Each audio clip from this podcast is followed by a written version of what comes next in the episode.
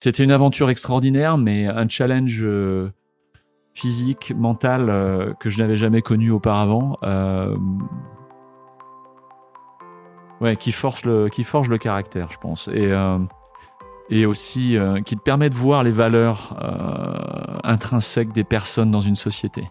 Euh, donc, euh, donc la façon dont l'entreprise a réagi et, et, un très grand nombre de personnes, parce que c'est les personnes, c'est les gens qui font l'entreprise, ont réagi pour pour sauter, pour, pour, pour vraiment aider, pour, pour y aller, pour pour pas regarder, euh, je dirais, l'impact sur leur propre santé presque, mmh. pour pouvoir éviter la catastrophe et aider les patients. Euh, je pense que c'était aussi une, une, très belle expérience. Bonjour à tous, bienvenue dans le podcast des leaders sans frontières. Le podcast où nous partons à la découverte des meilleures pratiques managériales et entrepreneuriales inspirées des différences culturelles et de l'international. Je m'appelle Paul Tressens et vis au Vietnam depuis 2022. En créant ce podcast, mon ambition est de vous aider à élargir votre champ des possibles et appliquer des méthodes venues d'ailleurs dans votre quotidien. Si vous appréciez mon travail, n'oubliez pas d'enregistrer une note 5 étoiles sur votre plateforme d'écoute pour soutenir cette émission. Cela m'aide beaucoup. Allez, c'est parti pour un nouvel épisode des Leaders sans frontières.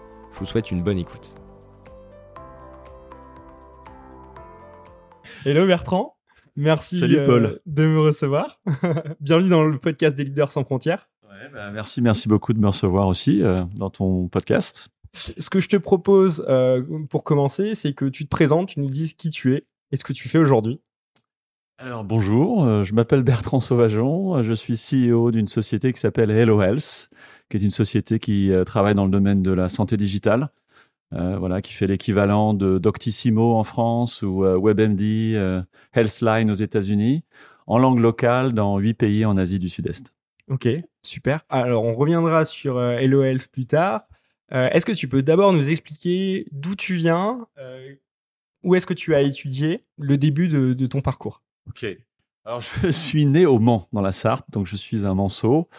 Euh, j'ai étudié jusqu'à mes 18 ans, passé mon bac au Mans. Ensuite, je suis allé étudier en prépa à Tours. j'ai passé les concours des grandes écoles de commerce. J'ai intégré l'EDEC. Ensuite, service militaire oui, euh, qui était encore à l'ordre du jour. Était à l'ordre du jour. Donc le choix, c'était en, en, caserne euh, pendant 12 mois où euh, il y avait cette opportunité offerte aux jeunes diplômés français de, de, trouver soit une entreprise, soit une administration et d'aller travailler à l'étranger pour, pour cette entreprise, cette administration pendant 18 mois avec un salaire. et cette opportunité m'a semblé absolument adaptée à ce que je voulais faire. Donc je cherchais à partir en Asie euh, pour commencer ma carrière, pour découvrir de nouveaux horizons. Et donc j'ai trouvé euh, ce qu'on appelait à l'époque une coopération avec euh, une société qui s'appelle Ipsen, société pharmaceutique française. Et donc j'ai fait toute la première partie de ma carrière avec Ipsen en commençant au Vietnam. Super. Et donc ça a été une opportunité ce, ce début et tu es directement allé euh, au Vietnam, tu es allé euh, en Asie. De façon intéressante, euh, Ibsen avait prévu dans un premier temps de, m'envoyer dans différents endroits en Asie pour, bah, pour apprendre un petit peu l'entreprise, pour comprendre les différents métiers. Et donc j'ai été envoyé pendant six mois en mission, deux mois à Kuala Lumpur, qui était le, siège régional. Ensuite un mois à Jakarta pour faire une étude de marché sur le, dans le domaine des pharmacies, euh, donc euh, ce terrain. Et puis ensuite, les trois derniers mois au Vietnam, où l'entreprise était en train de créer un bureau de représentation euh, et de et d'envisager un autre modèle de développement pour pour elle. Et puis ensuite, après ces, ces six mois de, de stage entre guillemets, avec un petit passage aussi au siège d'abord, euh, bah, j'ai commencé une mission pour l'entreprise ici au Vietnam. Et donc, euh, quand tu commences la mission euh, au Vietnam, c'est euh, en VIE, c'est ça? Oui, oui, en VIE. Alors, on est le, enfin, ce qu'on connaît aujourd'hui comme étant le, le, VIE pour les jeunes qui souhaitent partir à oui, alors ça, ça, existe toujours, je crois, à ma connaissance. Euh, euh, et c'est ouvert à, à, à, tout, tout, type de personnes qui, qui souhaitent partir à l'étranger, qui ont fait des études diverses, hein, ingénieurs, commerce ou autres. Euh, il faut faire la démarche, il faut il faut chercher, il faut euh, il faut s'activer auprès auprès d'entreprises françaises, d'administration, de son réseau, et essayer de trouver des opportunités. Voilà, donc moi, ça a été par par candidature spontanée auprès d'un certain nombre d'entreprises à qui j'ai écrit, et puis j'ai eu un retour et oui, on écrivait à l'époque encore des, des, des lettres. c'est que j'ai connu une époque un peu particulière au début de ma carrière. Il n'y avait pas encore de téléphone portable. Bah, si les premiers Motorola qui ressemblaient plus à des, des talkie-walkie. Voilà. Mais on faisait des fax beaucoup à l'époque. Euh, donc, euh, donc oui, euh, une démarche, une démarche volontaire euh, de, de, recherche d'opportunités. De, de, Pourquoi l'Asie? Qu'est-ce qui t'attire? Pourquoi tu as choisi l'Asie et pas les États-Unis, l'Amérique du Sud? Alors, il y avait, il y a, plusieurs euh, raisons. Euh, D'abord, euh, je pense que j'ai, on regarde souvent dans, dans, dans sa famille ou ses relations, il y a souvent des, des figures, des personnes qui sont qu'on apprécie beaucoup, qu'on regarde vraiment comme des exemples. Moi, j'ai eu la chance d'avoir un oncle qui était ce type de personne pour moi et et qui était expatrié, qui a vécu une portion de sa vie euh, en Malaisie, une portion de sa vie euh, en Afrique. Et euh, j'aimais beaucoup cet ongle. quelque part, il, il représentait un petit peu ce que je voulais devenir. donc ça, ça m'a influencé. Alors, il est allé en Afrique, en Asie, donc ça n'aurait pas été spécifiquement mon attrait pour l'Asie. L'Asie m'attirait aussi par son dynamisme économique, et puis aussi parce que c'était culturellement complètement quelque chose que je connaissais pas. Autant quelque part l'Amérique latine, euh, le côté hispanophone, euh, c'est très différent, mais il y a une, base commune. Autant l'Asie, c'était un autre monde euh, et un autre monde qui avait une dynamique économique, socio-économique très forte. On parlait des dragons à l'époque, des dragons d'Asie du Sud-Est. Et puis en plus, il y avait aussi cet aspect attachement au Vietnam je pense que j'ai eu la chance de voir quand j'étais petit des, comptes de de, l'entreprise d'un de mes aïeux euh, qui euh, euh, était dans la verrerie et avait vendu au Vietnam la verrerie du consulat à Saigon. Et, je voyais ses, ses, ses comptes et son activité sur sur sur le Vietnam à l'époque. Et je me suis dit tiens il y a quand même beaucoup de liens euh, avec ce pays et, euh, et, donc ça, ça m'attirait plus d'aller au Vietnam. Donc quand j'ai fini mes études euh, à l'EDEC, je me suis inscrit aux langues orientales pour apprendre une langue, les bases d'une langue asiatique. J'ai regardé le Bahasa, j'ai regardé le vietnamien et puis je me suis dit tiens, je vais commencer à apprendre les bases du vietnamien. Et donc en même temps que je cherchais un, VIE ou un CSNE à l'époque, j'ai commencé à apprendre un petit peu les, les bases du vietnamien. Ok.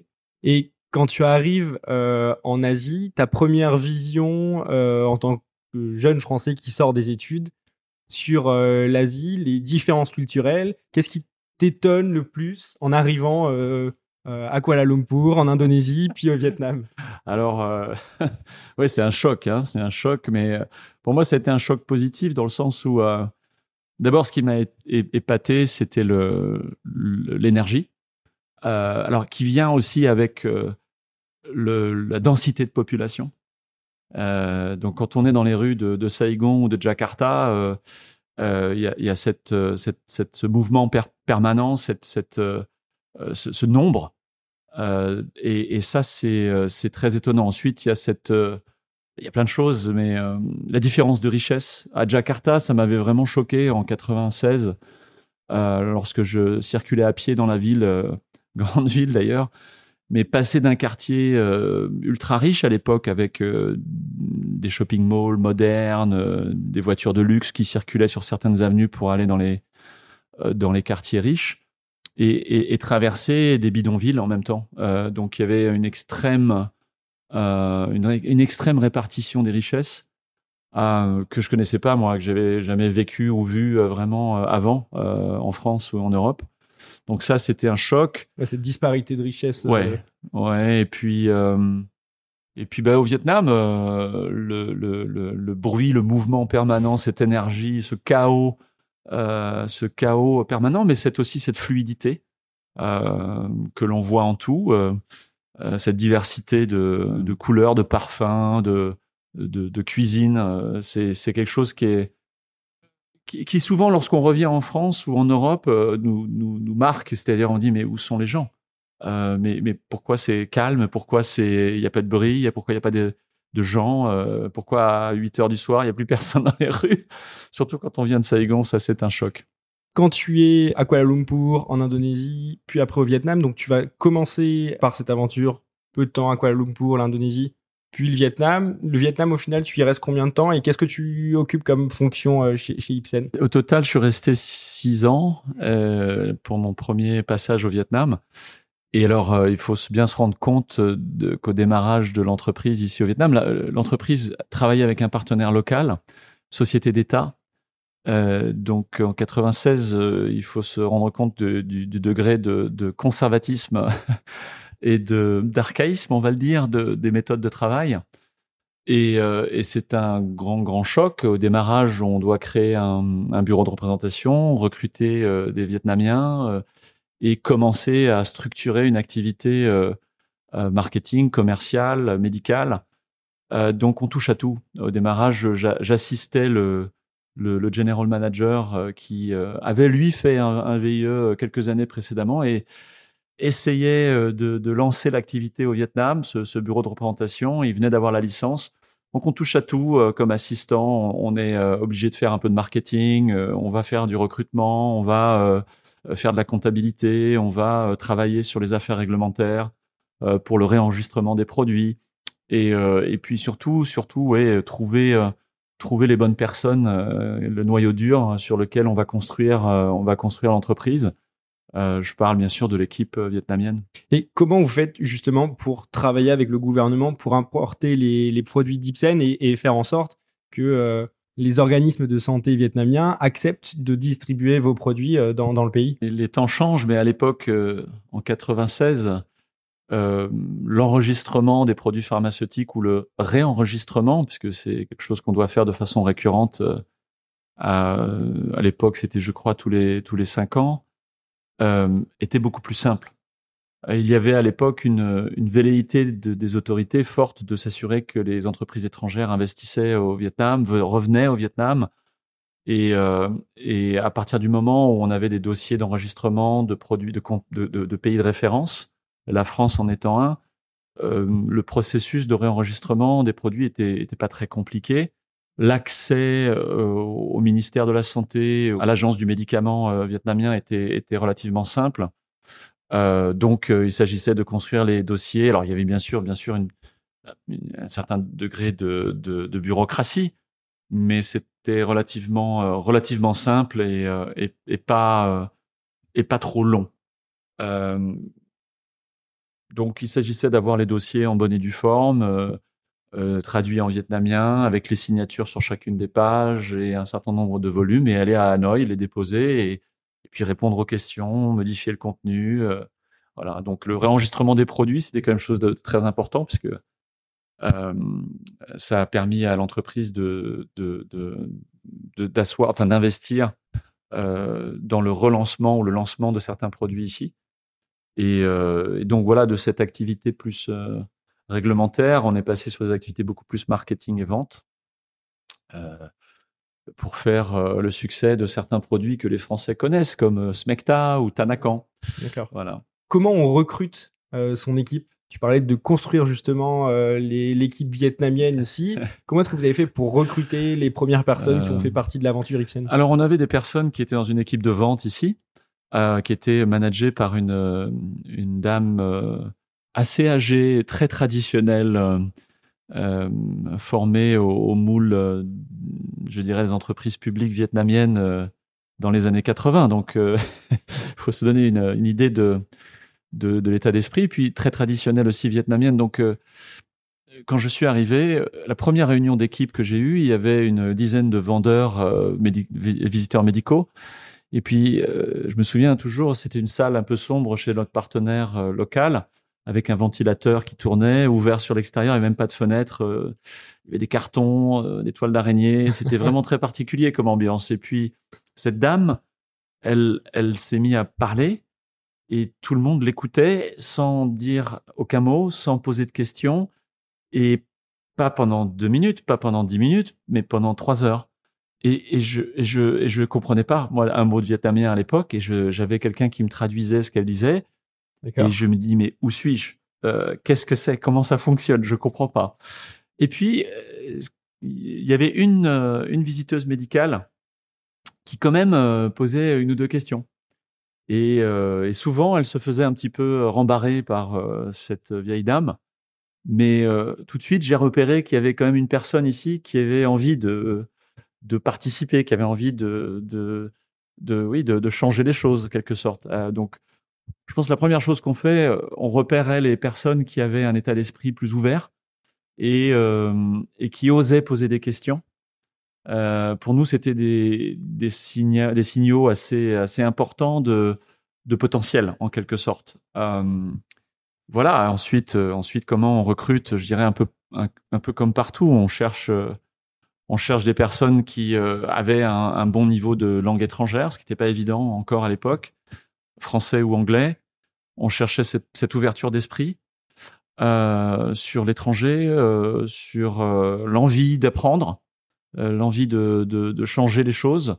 Et cette énergie-là, eh bien, l'intégrer à nos équipes. Donc c'est comme ça qu'on a sélectionné avec le patron de l'époque un certain nombre de personnes qui, qui sont restées avec nous pendant de nombreuses années. je, je rencontrais encore il n'y a pas longtemps la personne dont je, je parlais à l'instant, qui était notre directrice, euh, qui progressivement est devenue une directrice marketing euh, pour nous. Qui posait des questions au début. Ensuite a fait une carrière euh, dans des grands groupes internationaux, Unilever et autres, et qui est restée une amie en fait. Et, donc on garde contact avec ces, ces personnes qui ont fait partie de l'aventure, l'aventure initiale.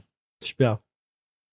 Tu fais six ans euh, en Asie et après tu rentres. Alors un peu plus de six ans en fait. En fait, euh, chez Ipsen, j'ai commencé comme responsable euh, marketing et affaires réglementaires et puis assez rapidement, mon patron de l'époque a été rappelé au siège et on m'a demandé de prendre la direction de, du Vietnam et du Cambodge aussi, basé à Saigon. Donc je me suis occupé de cela pendant pendant six ans au total et et puis après, on m'a demandé chez Ipsen de prendre la direction euh, Asie.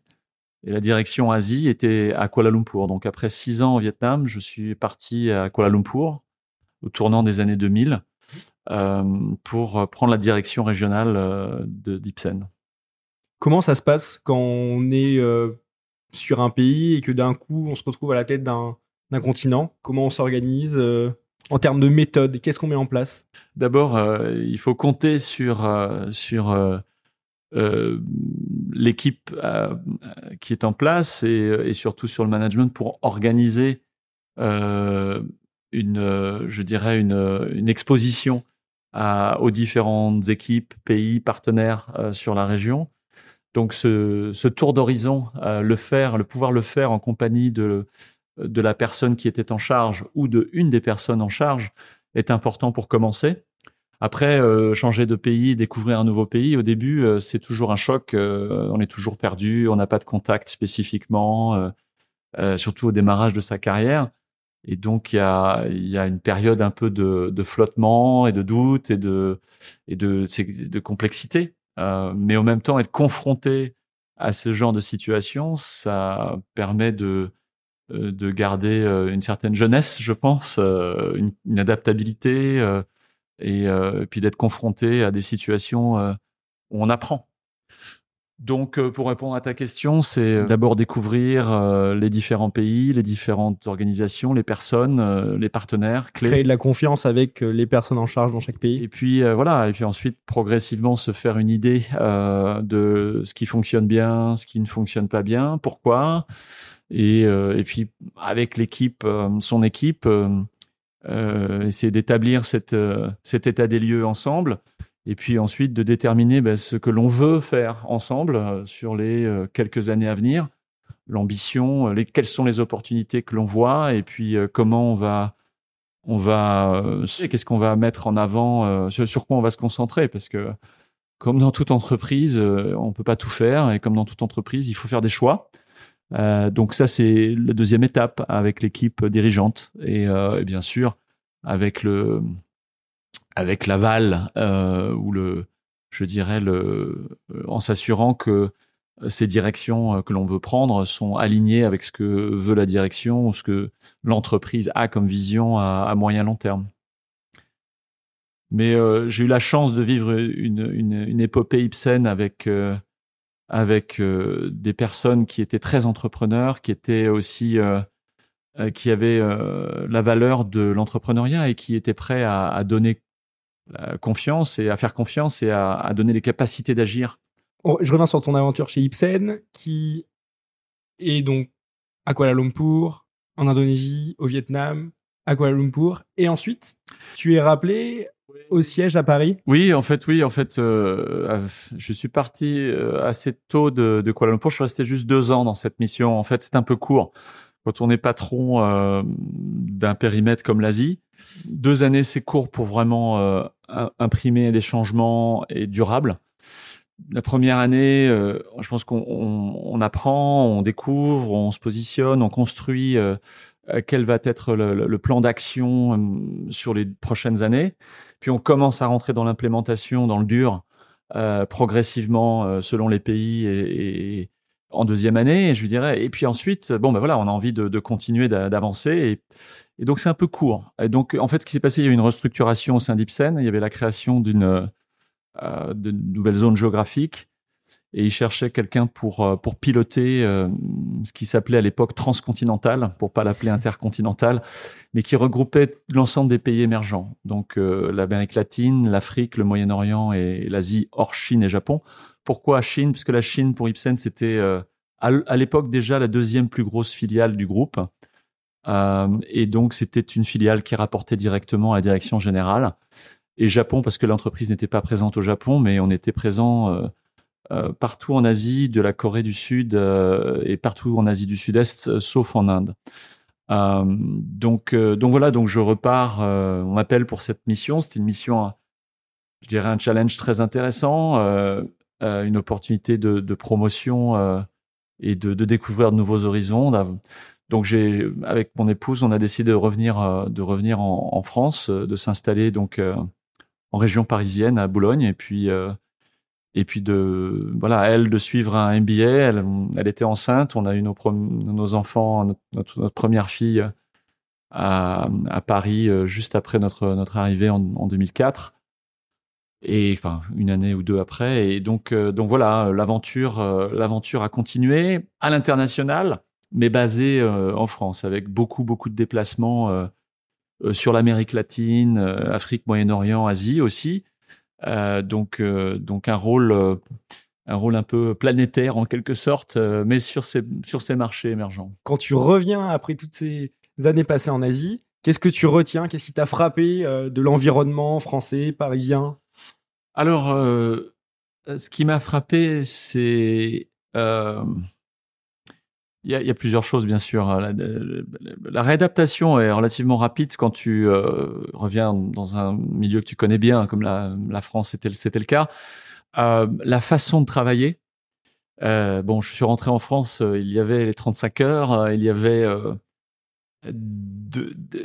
une croissance qui était relativement limitée, donc donc je la façon de travailler avec avec des, personnels en France c'est très différent parce que euh, on n'a pas la capacité de de faire évoluer euh, ou de reconnaître euh, des personnes en matière d'évolution salariale ou en matière d'évolution de rôle autant qu'en Asie, de part pour deux raisons. La croissance fait que bah, les structures sièges et ou françaises ne, peuvent pas évoluer de façon aussi rapide. Et puis les contraintes réglementaires, les contraintes euh, euh, font que euh, c'est très, c'est très délicat ou difficile de motiver les très bons éléments mmh à, en France à, à vraiment s'investir, à continuer de s'investir. C'est l'inertie de, je dirais, des pays qui ne sont plus émergents ou qui sont, qui ont, qui ont déjà atteint un certain niveau de richesse et puis euh, et puis les contraintes, euh, les contraintes réglementaires existantes, mmh. des 35 heures, euh, euh, les contraintes fiscales euh, qui jouent sur les sociétés, qui font que euh, il n'y a pas autant d'autonomie de, de, décision et de possibilités d'évolution, tant salariale que, que poste, dans ces, dans ces entités françaises. Et ça, c'est compliqué, surtout quand on travaille sur des pays émergents euh, où, euh, où ben, on travaille sur des fuseaux horaires euh, compliqués, On a besoin de personnes qui sont flexibles.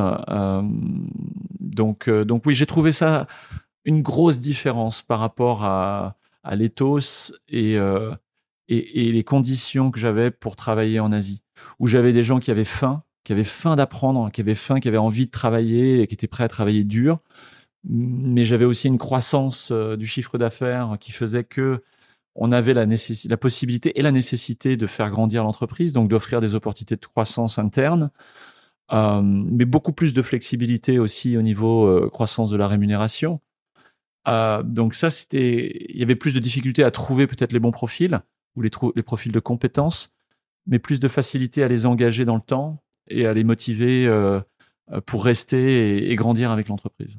Tu termines ton aventure avec Ipsen et tu enchaînes sur euh, une nouvelle euh, expérience avec Invida. Oui. Qui est devenue après Menari Asia Pacifique. Oui. Est-ce que tu peux m'en dire un petit peu plus sur cette expérience? Oui. alors écoute, d'abord c'était peut-être très rapidement le contexte de pourquoi repartir en Asie. Euh, Donc là, Invida, tu es basé où? Alors Singapour. Singapour. Ok. Donc euh, donc Ipsen, en fait Ipsen, je pense que j'avais fait le tour de d'horizon. Euh, j'avais un poste au, au sein du du comité exécutif. et je, bon, disons que je voyais plus de d'opportunités de, de, de, croissance et de et j'étais fatigué aussi. C'était un job quand même qui, qui pèse beaucoup. Euh, donc j'avais besoin de voir autre chose. Et puis, je voulais soit aller vers une direction entrepreneuriale, monter ma propre société ou acheter une société, soit euh, repartir en Asie. Euh, C'était les deux options. Et puis il y a eu la Lehman Brothers euh, et euh, la crise financière. Et j'avais une entreprise cible. Un leverage buyout était possible par rapport aux fonds dont je disposais. Mais l'ensemble du système financier s'écroulait et les banques ne, ne, prêtaient plus. Donc rester en Europe à ce moment-là, c'est devenu une option, euh, euh, une non-option en quelque sorte. Et, euh, et puis en fait, l'appel de l'Asie était très fort pour nous. Euh, retrouver cette énergie, retrouver cette qualité de vie aussi qu'on avait euh, vraiment à Saigon. Et, et puis cette, ce dynamisme au niveau business. donc, donc voilà. Donc l'idée était de rechercher de nouveau un poste en Asie. J'ai par le réseau discuté avec ce de personnes et assez rapidement discuté avec le CEO de cette société Nvidia qui avait 5000 visiteurs médicaux, euh, donc qui faisait euh, euh, de l'outsourcing commercial pour des grands laboratoires pharmaceutiques et équipements médicaux un peu partout en Asie. et, le patron à l'époque avait un souci, c'est qu'il avait beaucoup d'équipes, il n'avait aucun système de gestion de l'excellence commerciale et marketing, pas de process, pas d'outils, pas de structure. Donc je suis rentré pour mettre en place euh, ces, outils, cette structure euh, et ces process, euh, qui était une expérience très intéressante, très spécialisée aussi. Et donc au bout d'un an, les outils étaient en place, le, les process aussi, formation, management de la performance, outils CRM. On avait trouvé en interne une bonne personne avec un profil directeur des ventes qui nous semblait être la bonne personne pour prendre le relais. Et donc, moi, je cherchais à prendre à trouver un poste de direction générale, une responsabilité PNL. Au sein de l'entreprise, il n'y avait rien à l'époque d'intéressant. Euh, il y avait un ou deux euh, organisations PNL très grandes et qui pourraient m'intéresser en Asie. Toi, tu étais uniquement sur la direction, excellence opérationnelle à ce moment-là. Ouais, excellence euh, marketing et, et vente. Euh, et donc, euh, donc une fois que tout était en place, je cherchais une direction générale en fait de filiale.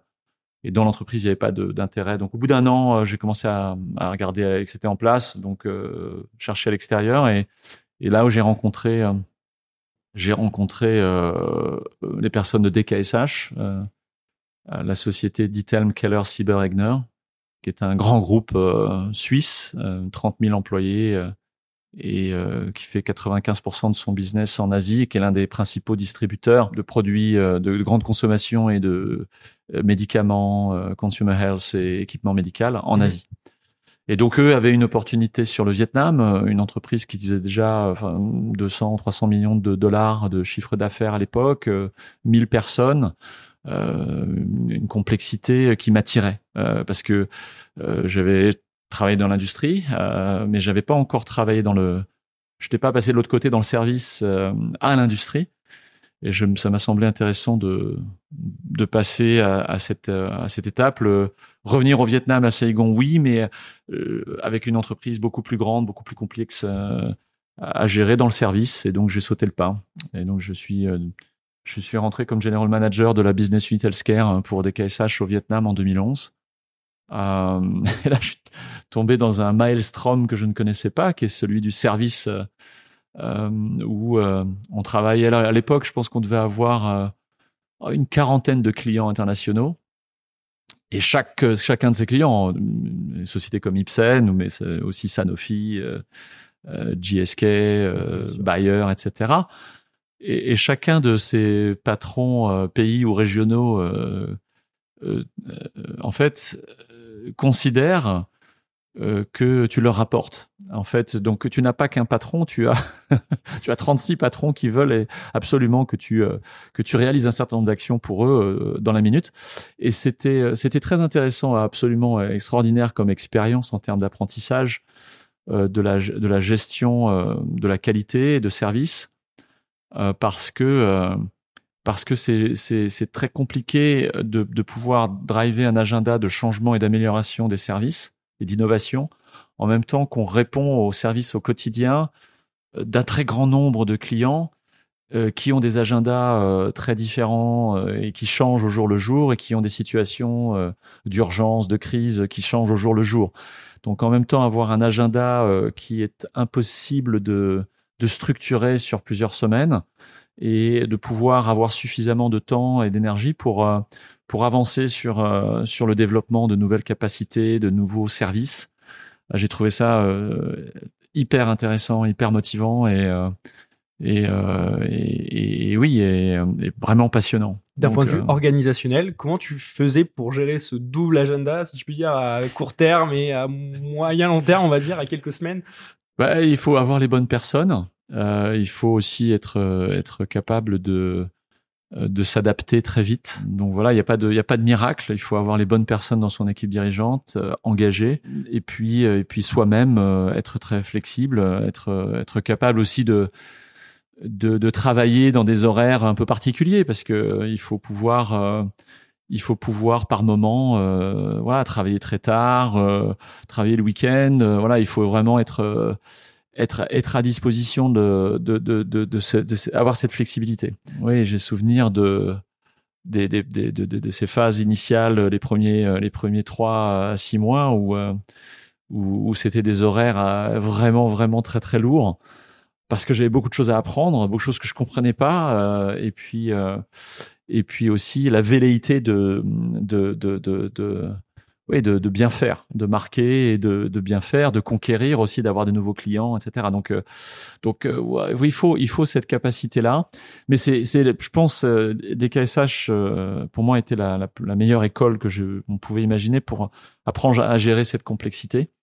Pour l'instant, je n'ai pas vu d'autres entreprises où on a une telle, une telle difficulté, une telle complexité à gérer, à la fois en matière de process, parce que euh, pour pouvoir euh, importer et distribuer euh, des produits pharmaceutiques et de l'équipement médical, il y a une, une, une, chaîne de la qualité qui est extrêmement importante et, pas facile dans les pays émergents.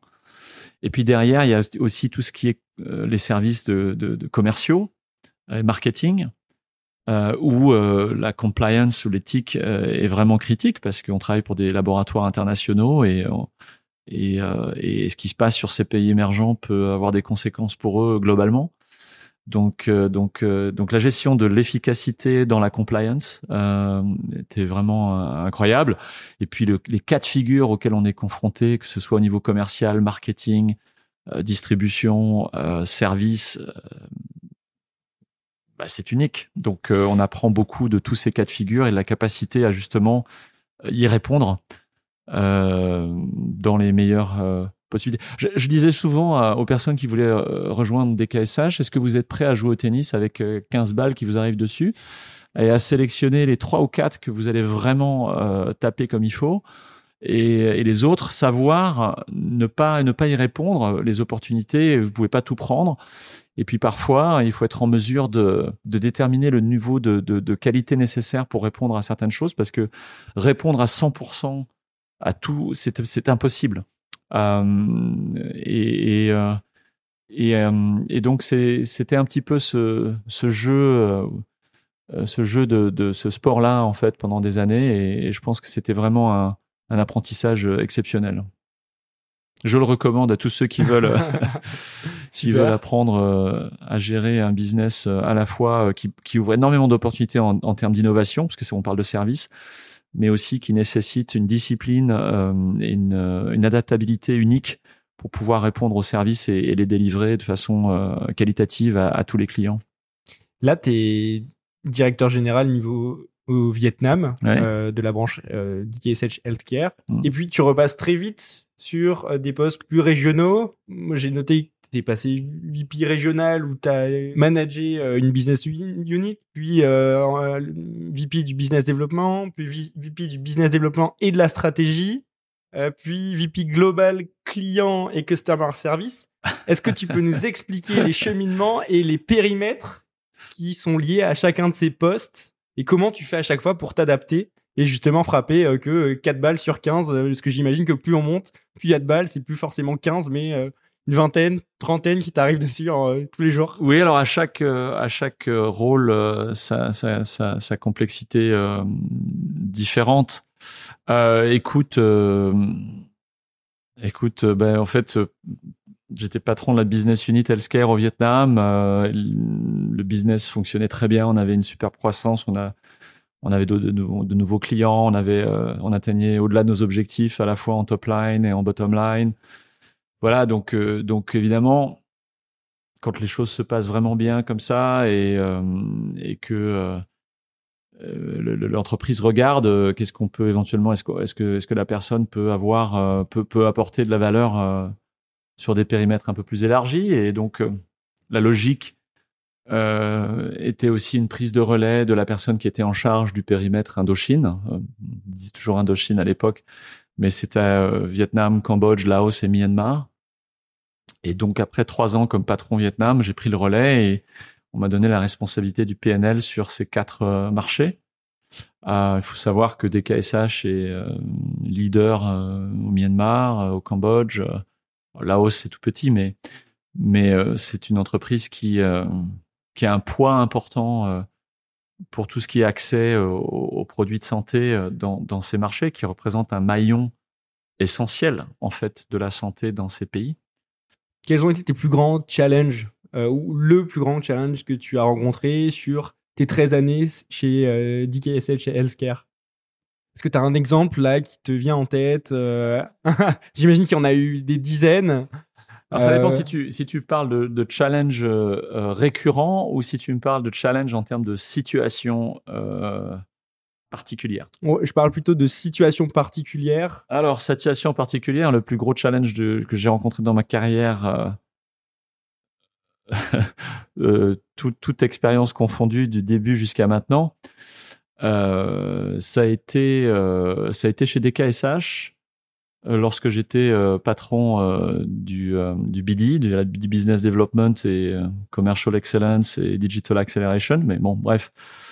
Dans ce rôle-là, à un moment donné, l'entreprise a été confrontée à une situation vraiment de crise, de crise grave, avec euh, lors d'un transfert de, de, de centres de, de logistique euh, à, Singapour, je dirais le, le, le déraillement de, l'ensemble de nos activités logistiques.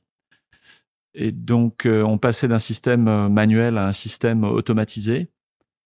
Et il se trouve que ce changement de, de, de distribution center, de centre logistique, a, a, a, dérapé complètement pour des raisons diverses, mais euh, l'entreprise s'est trouvée dans une situation où euh, elle avait euh, l'ensemble des produits de ses de ses clients qui étaient dans un, warehouse, mais l'incapacité de savoir où était quel produit pour répondre aux, demandes du du marché et je rappelle que on représente un très grand nombre d'entreprises pharmaceutiques, d'équipements médicaux. Euh, certains de nos produits sont, enfin des produits des, des KSH, sont, sont euh, des, des, produits qui sauvent la vie des patients euh, en, aux urgences, euh, en salle d'opération, euh, ou des, des, produits qui sont pour des patients qui souffrent de, de, de maladies chroniques, des cancers ou autres. Et, et, comme on est l'un des importateurs et distributeurs clés en Asie, on représente une portion très importante des produits nécessaires au, je dirais, à la gestion de la santé dans ces pays. Et lorsque cette situation arrive, euh, je, pense qu'on peut imaginer le niveau de crise qu'il peut y avoir si euh, euh, bah, dans un hôpital, un patient va passer en salle d'opération dans deux heures et il a besoin d'un produit ou le chirurgien a besoin d'un produit particulier et, et euh, bah, on le trouve pas. Il est là peut-être, il est là sans doute quelque part dans le dans le distribution center, mais c'est un chaos. Ce qui s'est passé, c'est que l'entreprise a, bien réagi. Je pense qu'elle a, elle a tout de suite envoyé euh, le maximum de personnes possibles sur place pour s'organiser en équipe pour pouvoir répondre euh, le, mieux possible aux besoins des hôpitaux, euh, des, des, pharmacies. Euh, et voilà, 17 heures par jour, parce que c'était un peu ça euh, pendant une...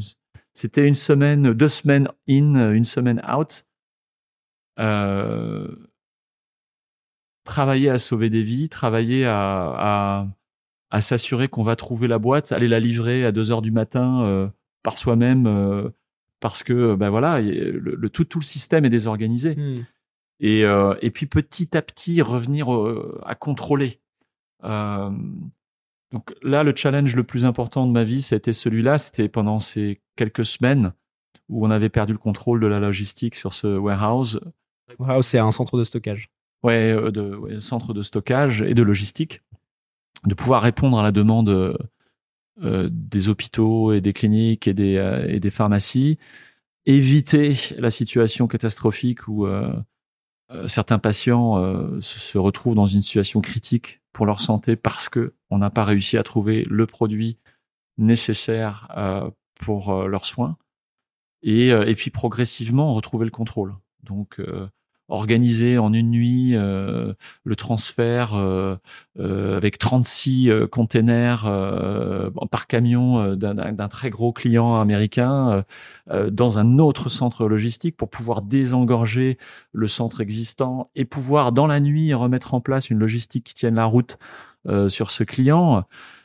Voilà, c'était c'était un, un challenge énorme d'un point de vue physique, mental.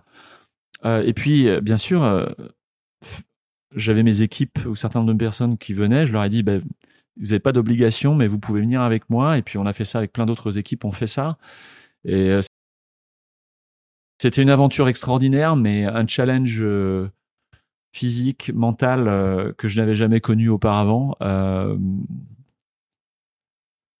ouais, qui force le, qui forge le caractère, je pense. Et et aussi euh, qui te permet de voir les valeurs euh, intrinsèques des personnes dans une société. Euh, donc, euh, donc la façon dont l'entreprise a réagi et, et, un très grand nombre de personnes, parce que c'est les personnes, c'est les gens qui font l'entreprise, ont réagi pour pour sauter, pour, pour, pour vraiment aider, pour, pour y aller, pour pour pas regarder, euh, je dirais, l'impact sur leur propre santé presque, mmh. pour pouvoir éviter la catastrophe et aider les patients. Euh, je pense que c'était aussi une, une, très belle expérience. Et en fait, bon, on a réussi progressivement à reprendre le, le contrôle et à, à, remettre en place les choses. On a évité les catastrophes, on va dire.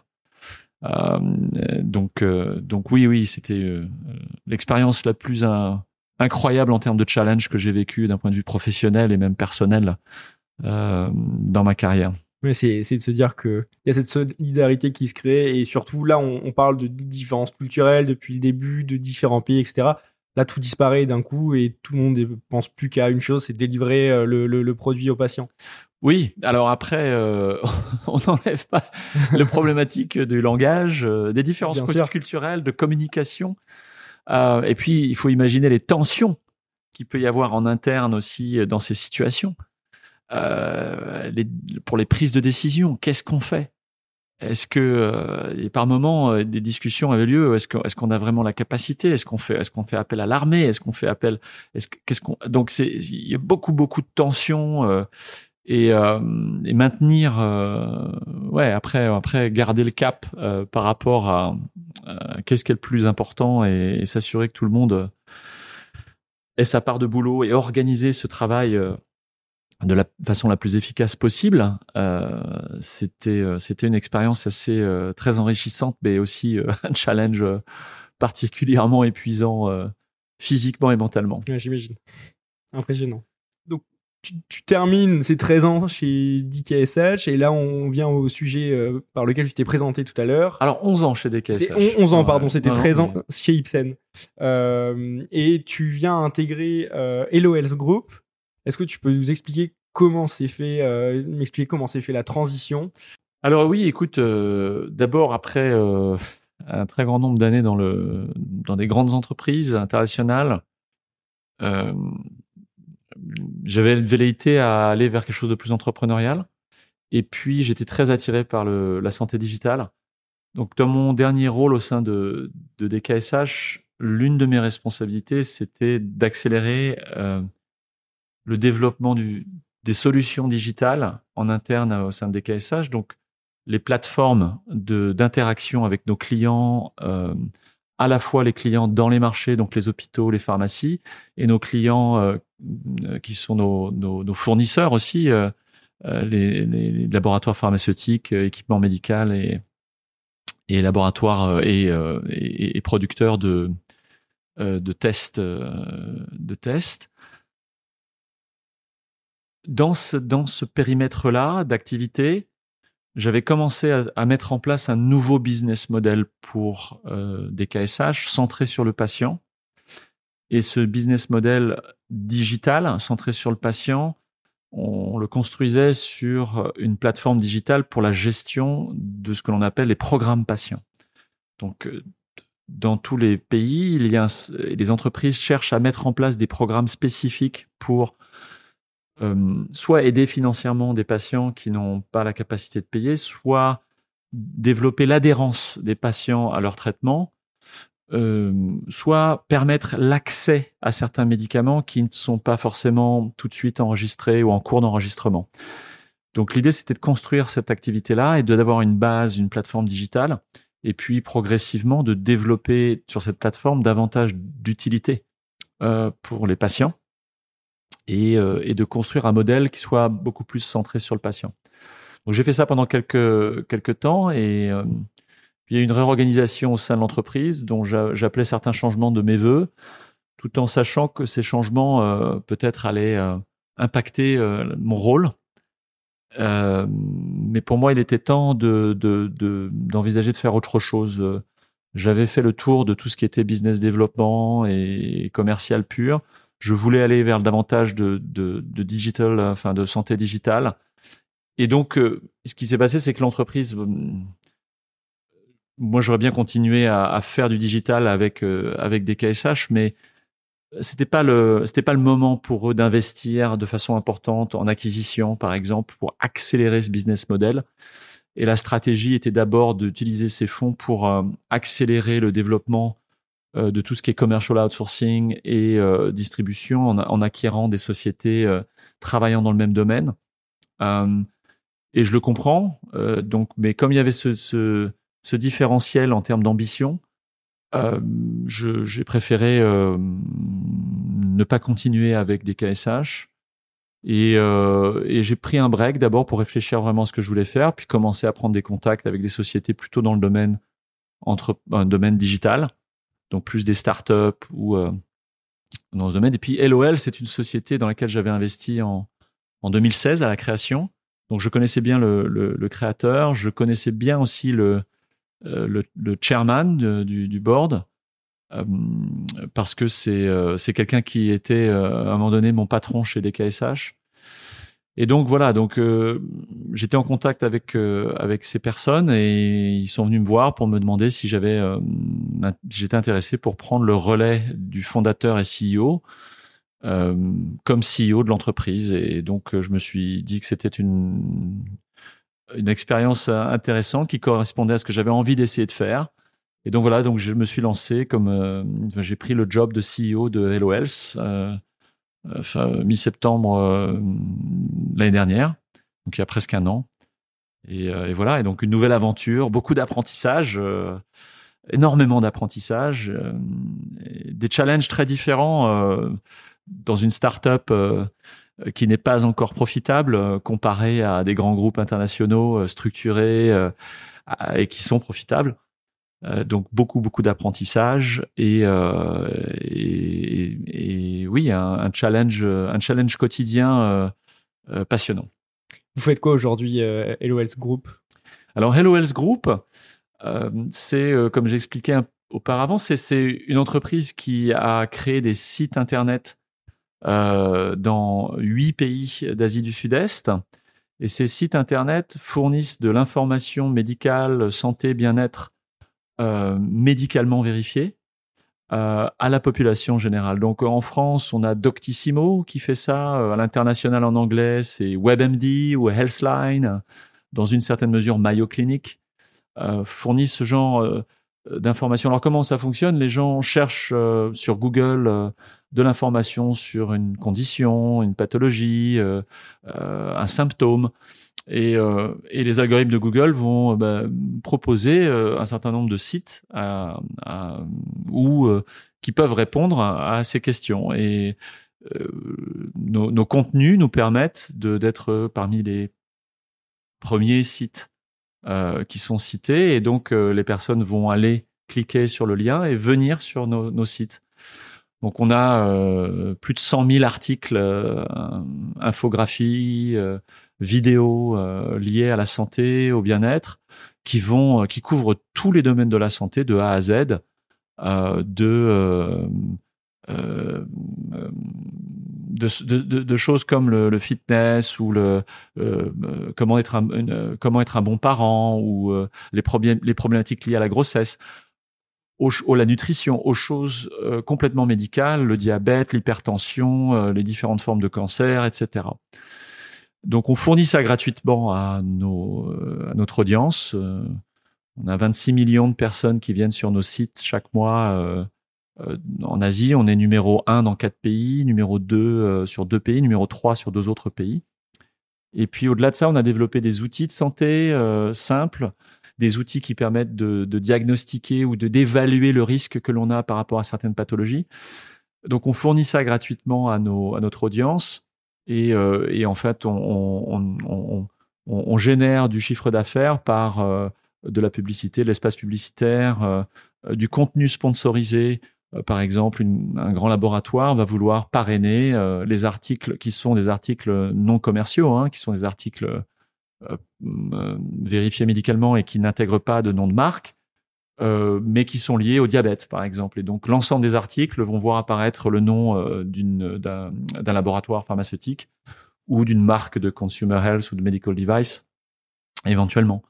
Et puis, nous avons une capacité à identifier des audiences euh, particulières qui correspondent à certaines cibles pour nos clients euh, de l'industrie pharmaceutique ou de, l'équipement médical, de leur proposer un certain nombre de d'expériences ou d'actions à prendre à, effectuer ou de les amener vers nos clients pour que eux leur proposent euh, soit une offre promotionnelle euh, pour un lait, euh, soit une aide par rapport à une activité de diagnostic, ou on peut leur proposer d'aller effectivement voir un médecin pour consulter parce qu'ils ont un risque important par rapport à une maladie. C'est ça, aujourd'hui, vous, vous êtes vraiment au milieu du triptyque, les utilisateurs qui sont aussi des patients, les entreprises et également les unités de santé. Tout à fait, ouais. On, est, on fait le lien et euh, je dirais qu'on a une capacité à, d'abord à éduquer euh, par rapport à la santé, euh, un très grand nombre de personnes en Asie, puisqu'on est en langue locale, pour qu'ils comprennent certaines conditions, leurs pathologies et, et, quelles actions ils peuvent envisager par rapport à celles-ci.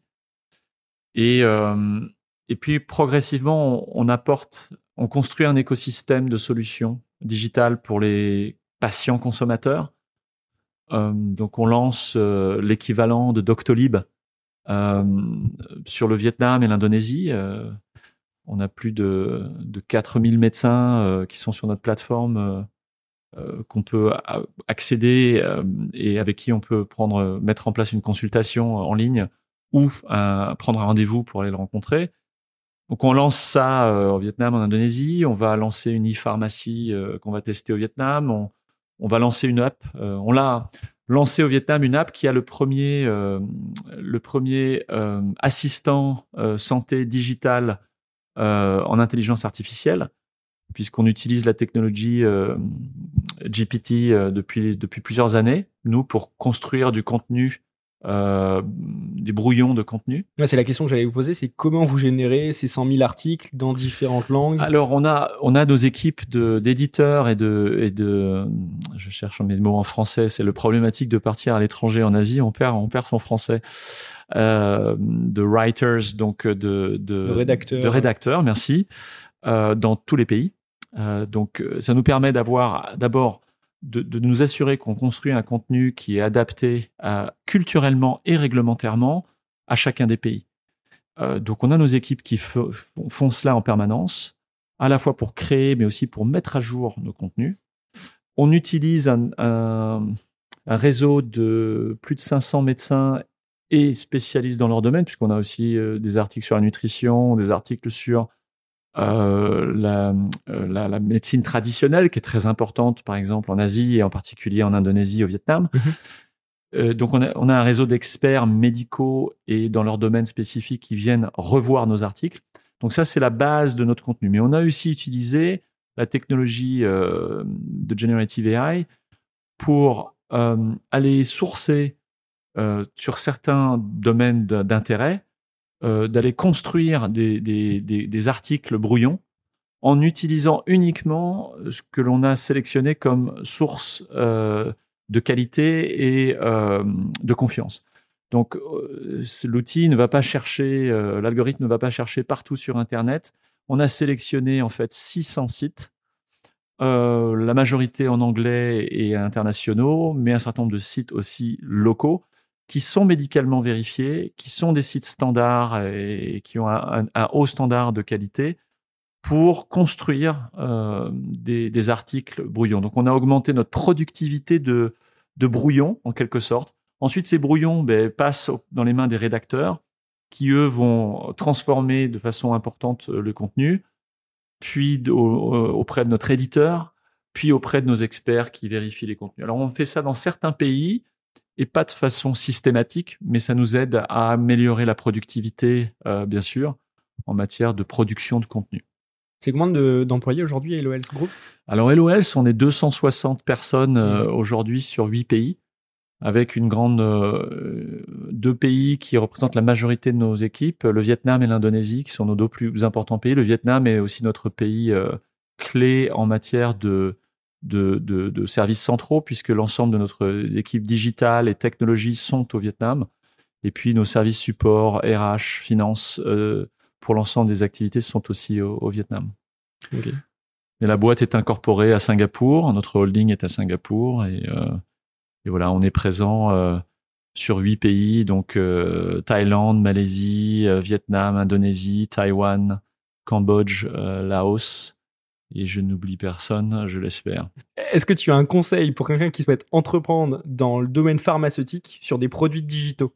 Mon conseil, c'est, euh, ça va être un peu bateau peut-être, mais, mais c'est d'abord, je pense, crucial. Identifier les produits et le marché euh, qui vont faire le succès commercial de l'entreprise. Euh, souvent, euh, les entrepreneurs dans le domaine de la santé digitale ont une, une velléité à améliorer la santé euh, dans les pays ou euh, auprès de certaines communautés, ce qui est une, entreprise excessivement louable, et c'est la, la, nôtre aussi au sein d'LOLs. Mais en parallèle de cela, il faut vraiment bien réfléchir à euh, quel va être le service, à quel, quel est le marché pour ce service, quel est le niveau de concurrence, comment ce service va se différencier pour gagner d'un point de vue commercial. Numéro un. Numéro deux, c'est ne pas négliger euh, la complexité de, de se faire connaître. de, de, créer un nom, de développer un, donc, donc la possibilité de commencer par un, marché où on connaît les clients, on a les relations clients, c'est plus simple. Troisième, troisième advice, ne vous lancez pas sur plusieurs pays à la fois. Euh, je dirais, essayez de vous concentrer sur un ou deux, trois pays maximum. Ça dépend de, de, de des fonds dont vous disposez. Euh, et puis, soyez réaliste quant à la rapidité à laquelle vous allez pouvoir déployer vos, vos services commerciaux ou, ou les revenus mais ayez tout de suite en tête comment vous allez euh, commercialiser, ce que vous allez commercialiser, et que ça corresponde à un marché existant, que ça corresponde à une façon de travailler euh, de vos clients aujourd'hui et pas futur. Hmm. Euh, c'est mon conseil premier pour un succès. Ensuite, si vous avez l'idée déjà de voilà une façon de, de, travailler qui va être optimisée ou qui va permettre à vos clients de d'améliorer leur retour sur investissement, leur productivité, très bien. Mais si ça nécessite un changement de façon de travailler de vos clients, alors commencez par quelque chose qui n'est pas cela, mais qui est euh, adapté à leur façon de travailler aujourd'hui. Quel est aujourd'hui ton indispensable? Ce que j'appelle un, indispensable, c'est est-ce que tu as un, outil, une application, un, livre, euh, une méthode de travail que tu utilises de façon récurrente et qui te permet de mieux t'organiser ou d'avancer euh? Alors d'abord, d'abord au niveau euh, l'essentiel, euh, le choix des personnes avec qui on travaille. J'ai appris d'un mentor qui est un de mes anciens patrons, donc, de, de sélectionner des personnes qui avaient la passion et qui étaient persévérants. Et quelle que soit leur expérience technique, expérience, voilà, leur, leur savoir-faire plutôt technique, le plus important, euh, c'est le caractère et, euh, et c'est d'avoir des personnes qui sont euh, qui ont une passion et qui ont un moteur, une envie forte et qui sont persévérants. Alors bien sûr, des gens qui le qui peuvent le montrer ou l'expliquer dans les dans les faits en matière de de leur capacité de travail aussi, mais mais ça c'est pour moi c'est pour moi un, un, ouais, un indispensable. Et trouver ces personnes n'est pas évident, mais ça doit venir avant les compétences techniques, bien avant euh, tout autre, tout autre point pour moi. Deuxièmement, euh, un autre mentor m'a m'a appris une, une devise très simple. Euh, c'est une idée, une action. Ne jamais s'arrêter à lister une idée, mais toujours décider d'une action. Et cette action peut être euh, on arrête tout ici. Mais décider, avoir une action derrière une idée qui est générée lors d'une d'une réunion. C'est con, hein, c'est simple, mais je trouve que c'est un bon axiome simple. Et je salue Claude Cholet, mon ancien mentor au sein d'Ipsen, qui m'a donné ça. Ensuite, je peux recommander un livre, je pense, qui m'a beaucoup marqué et que j'utilise souvent que j'ai utilisé à multiples reprises pour, pour conduire le changement dans l'entreprise. C'est un, livre euh, euh, d'un auteur qui s'appelle Cotter, K-O-T-E-R, qui est un, professeur à Harvard qui a beaucoup travaillé sur le leadership du changement.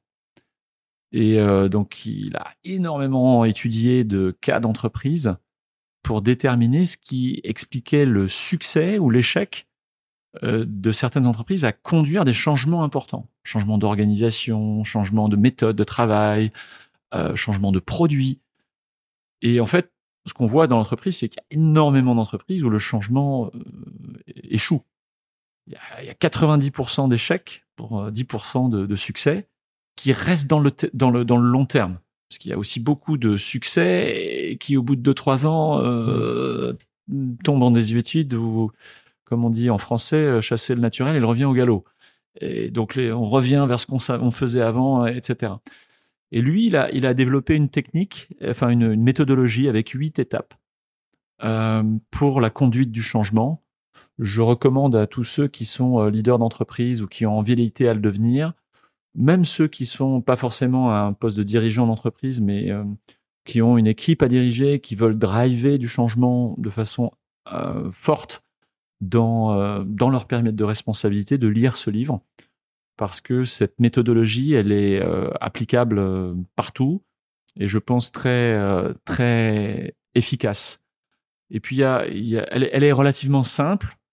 Euh, donc c'est pas quelque chose qui nécessite des outils compliqués, etc., black belt et compagnie, mais de suivre certaines étapes et de ne pas de ne pas passer trop vite à certaines étapes aussi. Et puis après, en termes de leadership, euh, moi j'ai une, un ethos que j'aime bien, euh, qui est celui que l'ancien CEO de Lego, celui qui a, a fait exploser euh, positivement l'entreprise entre 95 et 2005. Je pense que le, chiffre d'affaires et la, profitabilité de, Lego sur cette période a été a, cru de façon exponentielle. Et son leitmotiv, c'était euh, le blâme, ça n'est pas pour l'échec. Le blâme, c'est pour ne pas avoir réussi à aider à temps ou ne pas avoir demandé de l'aide à temps. Et, je trouve que ça, c'est une, euh, une façon de penser dans la dans l'interaction euh, entre leaders d'une équipe dirigeante qui me semble très très bonne. Euh, D'abord, c'est facile de pointer du doigt quelqu'un qui s'est planté. C'est très facile et ça apporte rien. C'est c'est ça, ça crée du conflit, ça crée de voilà. Par contre, être être en mesure de en permanence de, de s'ouvrir à je vais t'aider toi, même si c'est pas mon périmètre de responsabilité, et proposer son aide. Ensuite, voir si c'est possible de la donner ou pas mais au moins d'être dans une, une, optique de euh, je ne suis pas dans mon périmètre à moi uniquement, c'est voilà, je veux aider sur tes problèmes, je veux t'aider toi à résoudre tes solutions, tes problèmes. C'est c'est comme ça qu'une entre une équipe dirigeante fonctionne le mieux. Si on a cette attitude les uns envers les autres, euh, euh, on peut tout faire presque. Après, il y a une autre attitude très importante, c'est de lever la main en disant j'ai besoin d'aide, attends. Parce que beaucoup de personnes ont peur de l'échec, ont peur d'être jugées incapables, ont peur de, euh, de se dire ah mais si je n'arrive pas à le faire, je, je vais je vais pas être vu bien par la hiérarchie et donc ne demandent pas d'aide temps euh, et finissent par se planter ou planter davantage l'entreprise que si on avait pris ce problème suffisamment tôt ensemble, on aurait trouvé des solutions. Donc être en mesure de savoir et de comprendre si on est capable de faire ou pas, dans quelle mesure euh, j'ai la possibilité, soit en termes de ressources quantitatives ou qualitatives, de faire, et en fonction de cette analyse, ne pas hésiter à demander de l'aide. Attends.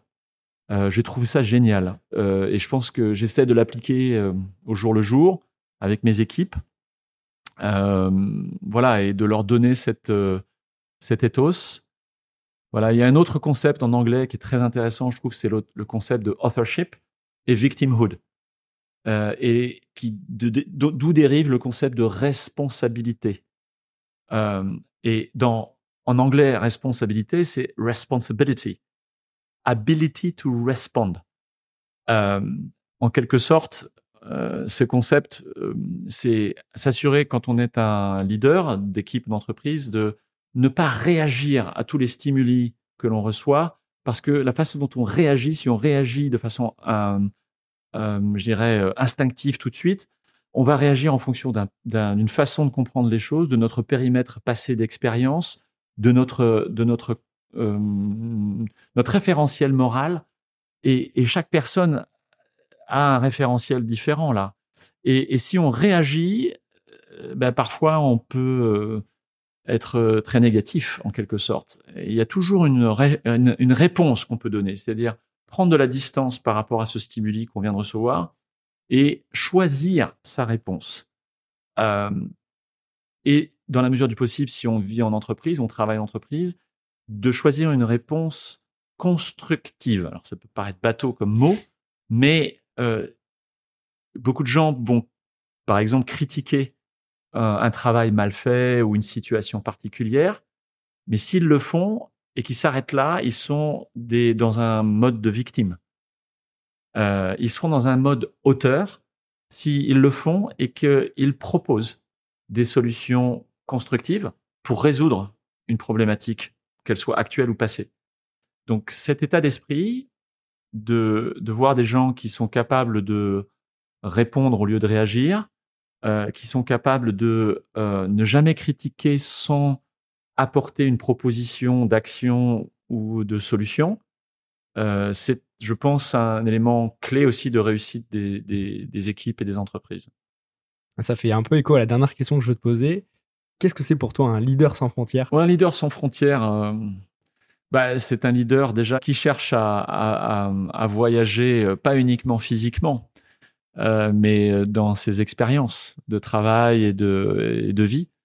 Donc c'est quelqu'un qui va rechercher des, des expériences en dehors de sa zone de confort, euh, qu'elle soit évidemment aller travailler dans un nouveau pays, mais éventuellement changer complètement d'entreprise ou de secteur d'activité, de rôle, pour en se confrontant à ces, à ces situations, à ces problématiques, ben, construire davantage de cordes à son arc et, et devenir un, un meilleur leader.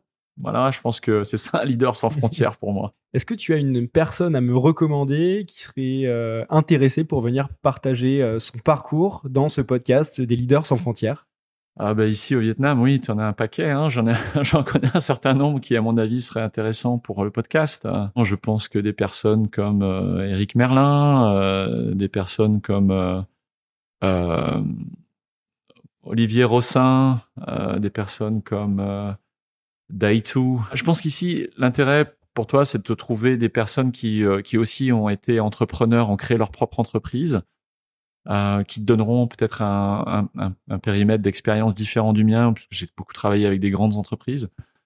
Euh, donc oui, oui, ces personnes-là que je viens de citer me semblent des personnes intéressantes. Super, ben, je les contacterai. Où est-ce qu'on peut te retrouver, Bertrand? Peut-être si on souhaite te contacter euh, sur LinkedIn. Bah écoute sur LinkedIn bien sûr. Euh, voilà, euh, si des personnes souhaitent me contacter pour une raison X ou Y sur LinkedIn bien sûr avec grand plaisir.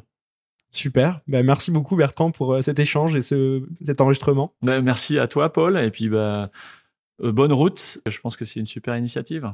merci beaucoup. C'est la fin de cette émission. J'espère que vous avez passé un bon moment et que vous avez de nouvelles idées pour élargir vos horizons. Vous pouvez faire partie de la communauté des leaders sans frontières en me rejoignant sur LinkedIn ou sur Instagram.